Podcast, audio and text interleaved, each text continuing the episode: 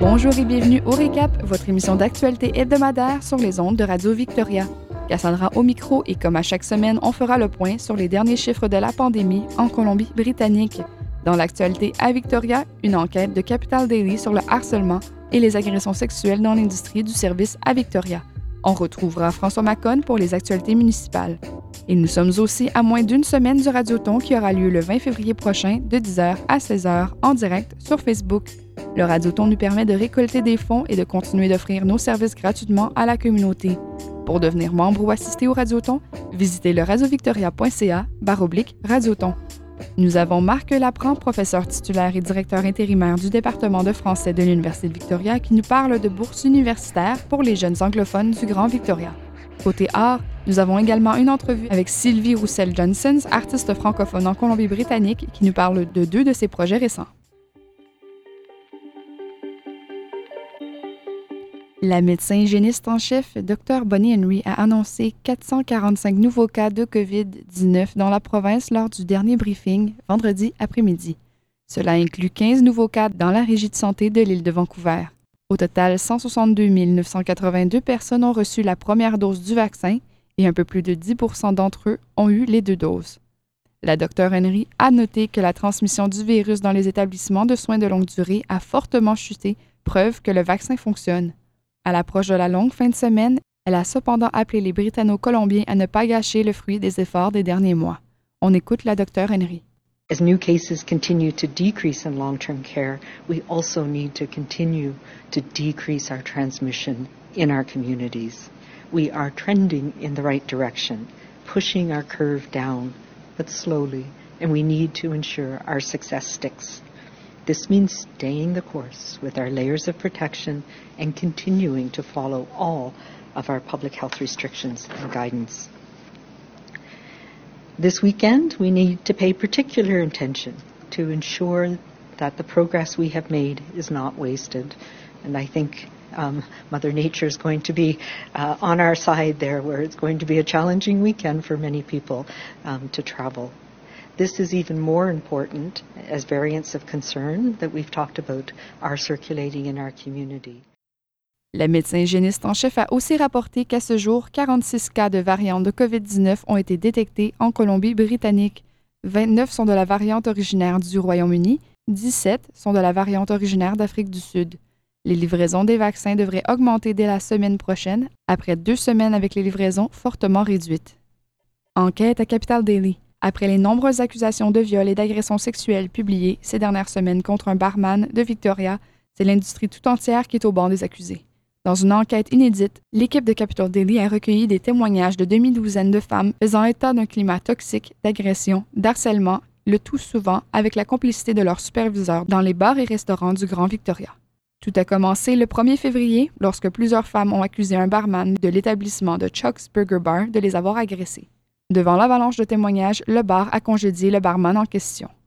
La police de Victoria, elle, a lancé une enquête et a appelé à toute victime de les contacter. A appelé toute victime à les contacter. Aucune accusation n'a été portée pour l'instant contre ce barman. Dans cette enquête, les femmes qui témoignent font part d'agressions de la part des employés, mais aussi des clients et d'une culture de travail qui tolérait ce genre de comportement. Vous pouvez lire l'enquête complète sur capitaldaily.ca.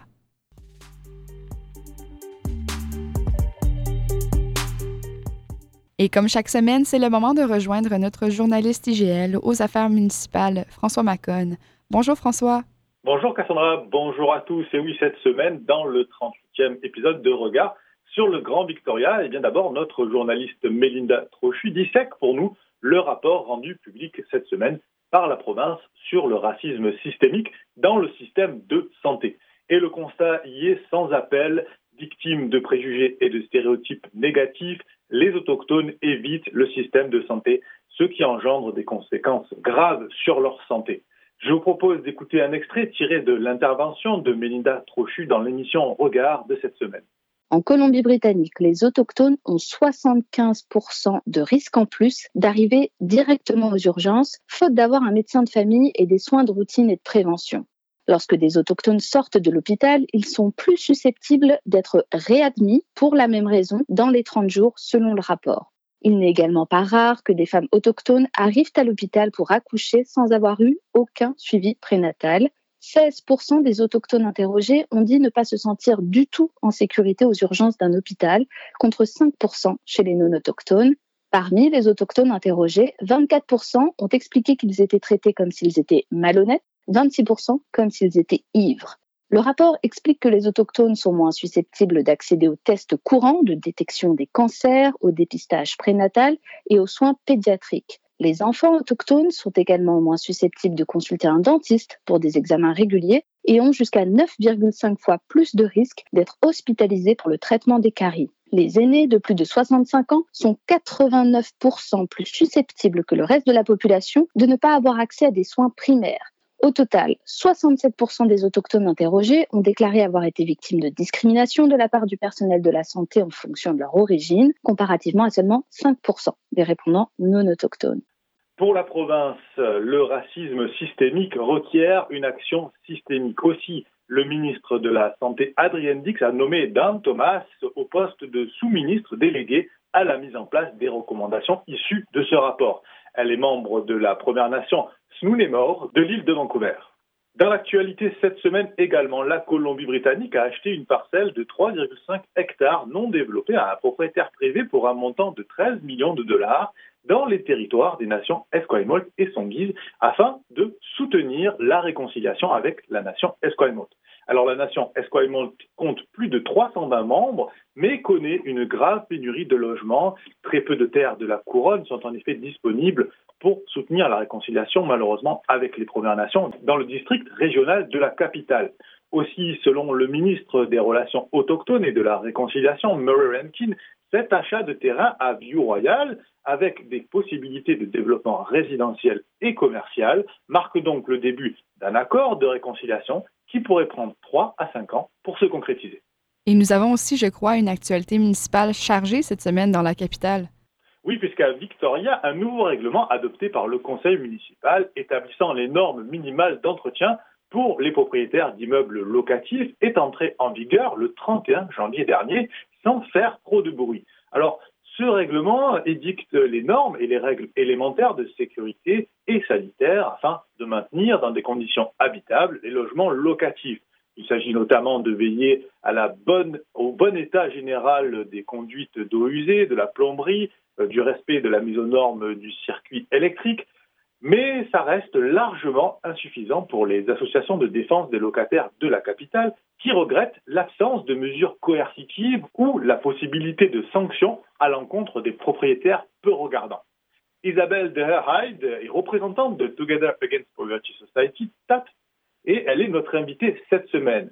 Elle demande, vous allez l'entendre, à la ville de consacrer du personnel et des ressources à l'inspection des logements et à l'accompagnement des locataires dans les résolutions des litiges afin de mieux protéger ces derniers face aux risques d'expulsion et de rénoviction. Bien que le règlement constitue une première étape importante, euh, nous avons un certain nombre de soucis.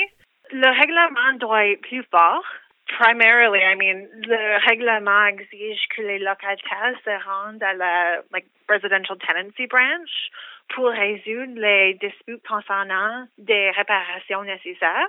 Mais euh, souvent, les locataires ont trop peur de perdre leur logement, alors c'est pas possible. Alors, on voulons que la ville intervienne et force le règlement lorsqu'un propriétaire refuse d'effectuer des réparations. La ville doit pouvoir imposer des pénalités et les amendes aux propriétaires qui ne respectent pas le règlement. Sachez, pour être complet sur ce sujet, que la ville va évaluer le déploiement de ce nouveau règlement au cours des 18 prochains mois un résumé est disponible sur notre site internet à la rubrique Regard. Et enfin, VITAG, Victoria Tenant Action Group, va recueillir indépendamment les commentaires des locataires. Si vous en avez, rendez-vous donc sur victoriatenant.com. Et enfin, pour être tout à fait complet sur l'actualité municipale de Victoria, sachez que les élus ont repoussé hier en assemblée, après un long débat, le projet de piétonisation permanente du parc Clover Point au 25 février prochain. Toutes les informations sur ce sujet sont là encore disponibles sur notre site internet radiovictoria.ca. Sachez que le principal point d'achoppement euh, est tourné autour du nombre de places de parking pour les personnes handicapées ou à mobilité réduite. Et puis certains élus étaient plutôt en faveur d'une piétonisation partielle. On en saura donc plus à la fin du mois. Et puis enfin, pour euh, conclure mon passage, très important, vous savez que l'on attend pour cette fin de semaine une vague de froid et des chutes de neige importantes. Aussi, Victoria travaille depuis hier avec des agences telles que la coalition du Grand Victoria pour mettre fin à l'itinérance, mais aussi avec des églises et d'autres lieux de culte pour ouvrir plus de lits et de refuges aux personnes sans abri, notamment au Save on Food Memorial Center. Merci François. Et je le rappelle, vous pouvez retrouver toutes ces informations et les interventions complètes de tes invités cette semaine dans Regard sur notre site internet radiovictoria.ca. C'est disponible en balado en tout temps, alors n'hésitez pas. François, on se retrouve la semaine prochaine? Avec très grand plaisir, Cassandra. Passez une très bonne fin de semaine et restez bien au chaud. UVic vient d'apprendre qu'elle est récipiendaire de bourses étudiantes pour favoriser le bilinguisme des jeunes du Grand Victoria. Marc Laprand, professeur titulaire et directeur intérimaire du département de français de l'Université de Victoria, nous en parle plus en détail. Bonjour Cassandra et bonjour à tous les gens qui nous écoutent. Aujourd'hui, on est ici, euh, ben, je vous ai avec nous au téléphone pour nous parler d'une nouvelle bourse, euh, une initiative euh, qui a lieu à l'Université de Victoria. Est-ce que vous pouvez nous parler un peu du projet? Oui, alors c'est un projet qui, en fait, qui vient du gouvernement du Canada et qui est administré par une agence qui s'appelle l'Association des collèges et universités de la francophonie canadienne. Donc, ce n'est pas exactement UV qui organise ça. Nous, on est les récipiendaires. Et il y a, euh, on peut imaginer, euh, dans tout le Canada anglais, euh, des universités et des collèges qui bénéficient de, ce même soutien pour évidemment appuyer, favoriser le bilinguisme chez les, jeunes anglophones ou pour les maintenir dans une forme de bilinguisme si c'est des gens qui ont fait l'immersion par exemple, et il y en a de nombreux dans la région de Victoria comme vous le savez. Puis, euh, c'est pour qui, en fait, la bourse? Est-ce que c'est pour des étudiants de troisième année? Alors, il y, a des critères, euh, c'est une question très importante, bien sûr. Il y a des critères d'admissibilité qui sont assez précis. Euh, d'abord, il faut être citoyen canadien ou résident permanent. Il faut avoir l'anglais comme première langue officielle parlée.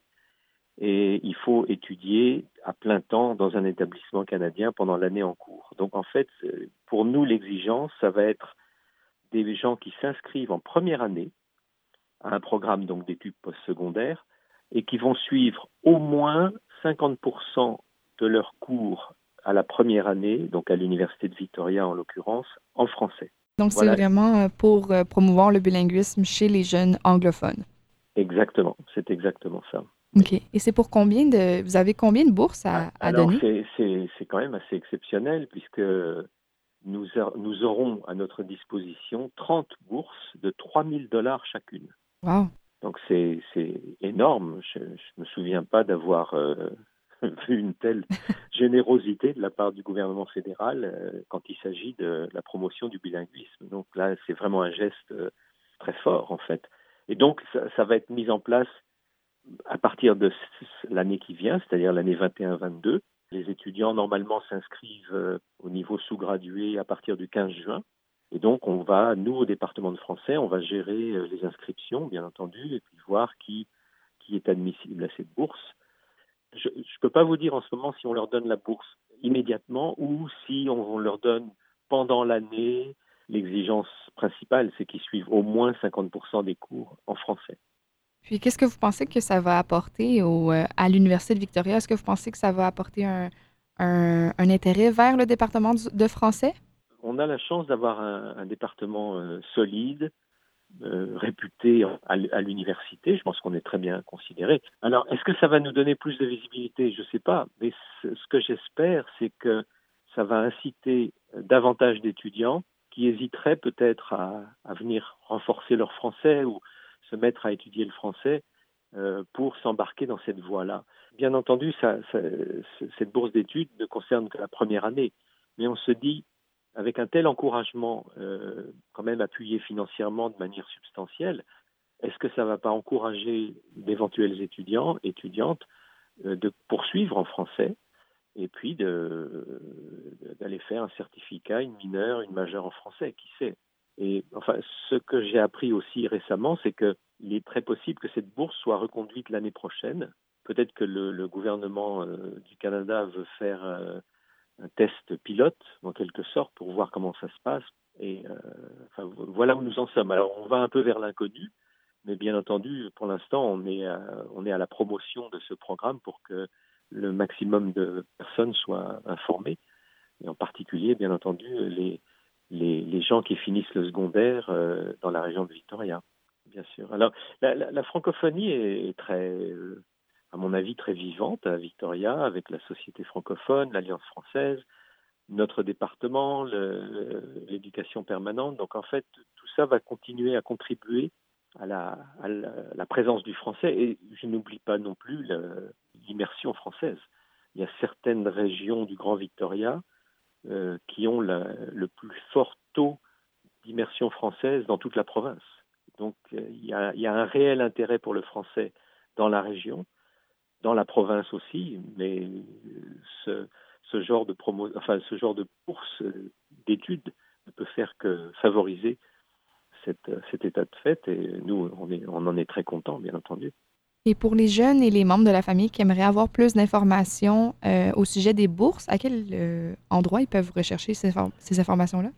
Ben, en fait, euh, soit ils peuvent, nous, écrire au département de français, bien entendu, ou alors on, fait une recherche sur le, site même de Association des collèges et universités de la francophonie canadienne, acufc.ca, barre oblique, FSL Bursaries, donc French as a Second Language, FSL Bursaries.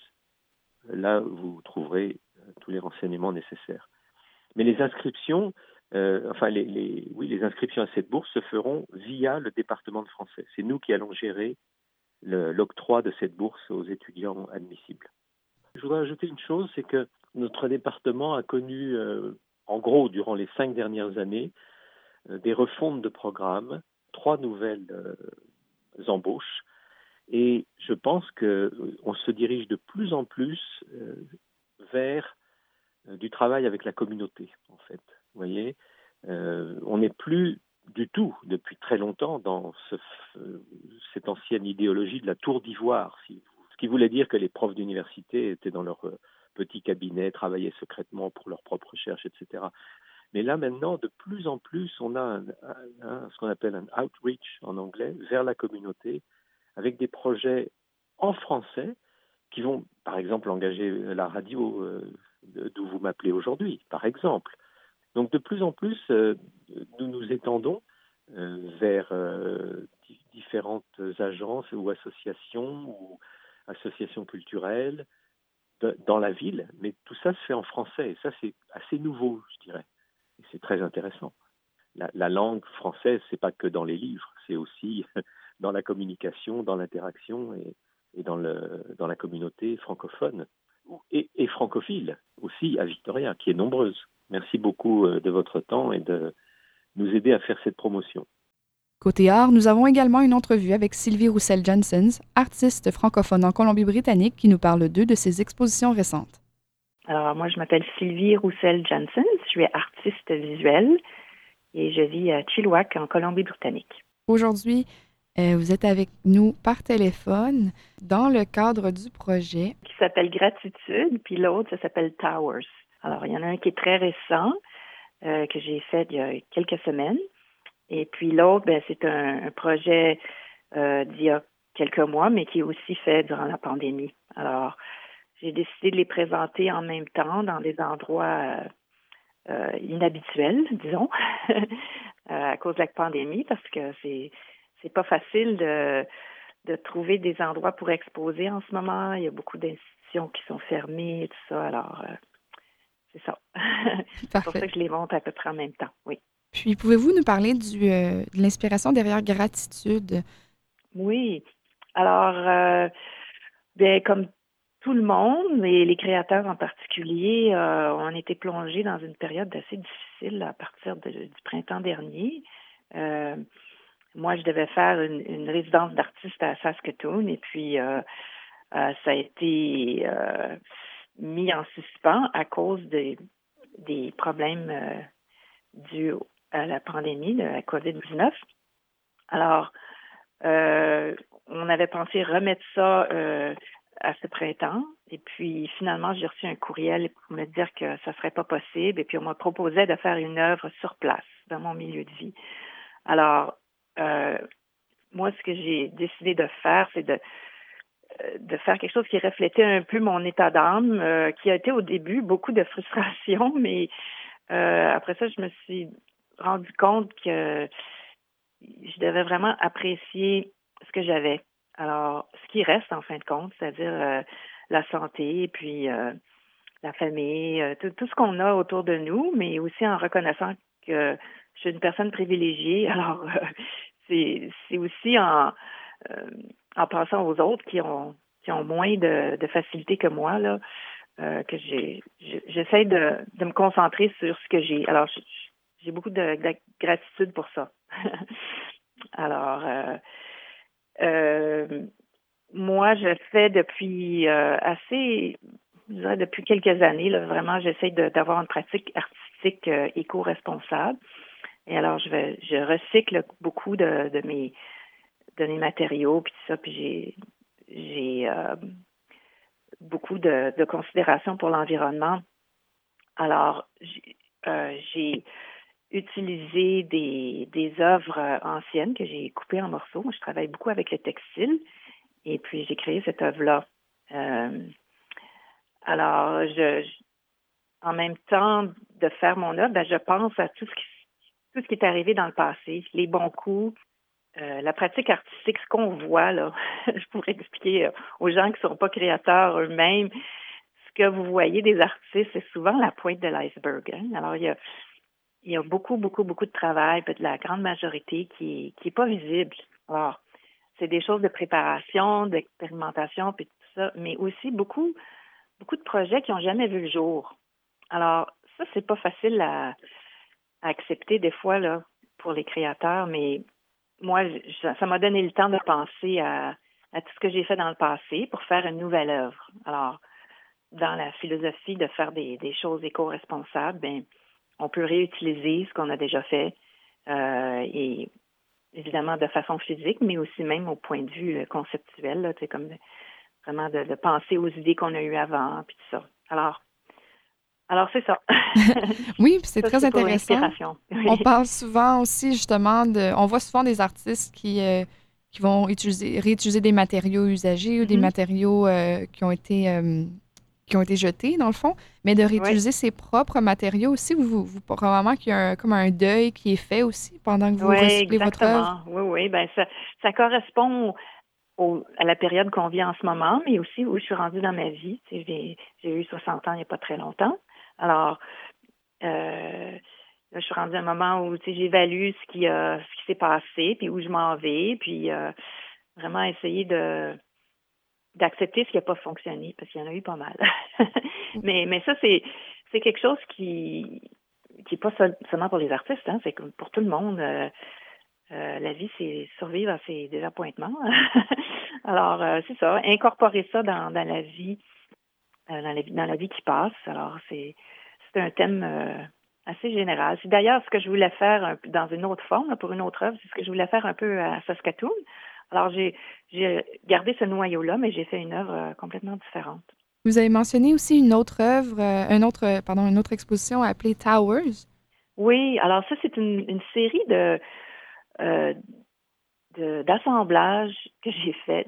C'est comme des constructions verticales qui sont faites avec des pots de fleurs. Alors, moi, je fais pas mal d'exploration avec le, textile, mais aussi avec le plastique plus récemment. Alors, le, plastique qui, qui est de, des rebuts, alors, les pots de, fleurs qu'on jette, là, les, qui sont souvent vert foncé ou noir, euh, je, perce des trous à l'intérieur et puis je m'en sers pour broder des choses, des, designs avec une espèce de, ficelle orange qui peut être. Euh, c'est utilisé souvent dans la maçonnerie. Alors, c'est un, orange assez euh, vif. Alors, ça fait un beau contraste sur le plastique. Alors, j'ai construit en mettant un pot euh, droit puis un autre à l'envers. J'ai fait des espèces de tours comme ça, puis je les ai assemblés. Puis dans, à la, j'ai travaillé pas mal là-dessus cet été. Et puis, à la fin, ben là, j'ai réussi à trouver une façon d'incorporer de l'éclairage à l'intérieur. Alors, là, j'en ai cinq qui font presque cinq ou six pieds de haut. Et puis, je les ai mis ensemble euh, dans les grandes fenêtres de notre centre culturel ici à Chilliwack. Alors, c'est visible jour et nuit. Et puis, euh, ça permet aux gens de, de voir quelque chose quand ils veulent, que l'endroit soit fermé ou non, parce que ça a été fermé pendant un certain temps. Puis c'est toujours à la merci d'une d'une refermeture. Et puis, euh, alors c'est ça. Alors, faire de l'art, c'est c'est comme une petite partie, puis essayer de le diffuser, ben pour surtout pour un sculpteur là, euh, c'est c'est un gros boulot. Il faut être aussi créatif dans euh, inventer des façons de les montrer que de les faire que de faire les œuvres comme telles. C'est euh, évidemment, moi, j'avais aucune idée que ça serait comme ça quand j'ai débuté là, il y a 35 ans, plus de 35 ans, mais c'est c'est vraiment ça parce que quand on fait de la, sculpture qui est non traditionnelle, ben non seulement il faut inventer l'œuvre, mais il faut inventer le contexte parce que à moins qu'on fasse des choses euh, vraiment traditionnelles, là, c'est vraiment pas évident. Même dans l'art, dans le monde de l'art, on on pense vraiment en deux dimensions. Euh, maintenant, les plateformes digitales euh, sont formidables, mais ça favorise quand même pas mal le travail euh, en deux dimensions. Hein. Alors, c'est toujours un défi alors, moi, j'essaye de faire des choses qui peuvent être accessibles à tous. J'ai une pratique artistique assez diversifiée. Je fais des commandes, je fais des pièces plus petites, je fais des choses grandes, des choses murales avec éclairage intégré, mais j'aime beaucoup, beaucoup les installations. Ça depuis toujours, depuis même que j'étais à l'école d'art. Alors, je les délaisse pendant un certain, pendant un certain temps, puis là, j'y reviens en force là, avec, euh, avec ces deux œuvres-là, puis avec plein d'autres que j'ai faites. Donc, quelqu'un qui aimerait euh, voir en fait en personne l'œuvre euh, Towers, c'est présenté ah, ben au Centre culturel? C'est là jusqu'au 15 mars à Chilliwack, au Centre culturel. Et puis l'autre, euh, gratitude, ça va être dans le, hall de, l'Hôtel Royal. Euh, c'est un édifice historique qui est au centre-ville. Pour les vos auditeurs de Victoria, ce sera pas facile avec les restrictions euh, pour les déplacements, mais on peut toujours tout voir ce que je fais sur mon site internet lsclight.net ou bien sur les médias sociaux Sylvie Light Sculpture ensemble. Euh, Facebook et, Instagram. Je vous remercie de votre enthousiasme. Ces entrevues sont disponibles sur notre site internet radiovictoria.ca. Et je vous le rappelle, la semaine prochaine, c'est-à-dire samedi le 20 février de 10h à 16h, aura lieu en direct le Radioton. Le Radioton, c'est l'occasion de soutenir Radio Victoria et son contenu original francophone produit par des équipes d'employés et de bénévoles. Pour devenir membre ou assister au Radioton, visitez radiovictoria.ca baroblique Radioton.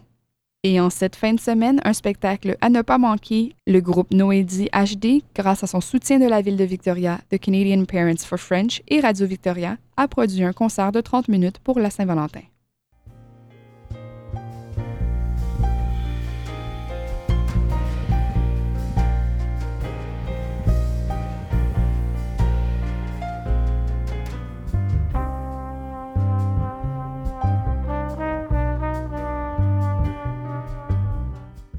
Et ce sont sur ces douces notes que nous nous quittons. On se retrouve la semaine prochaine lors du Radioton.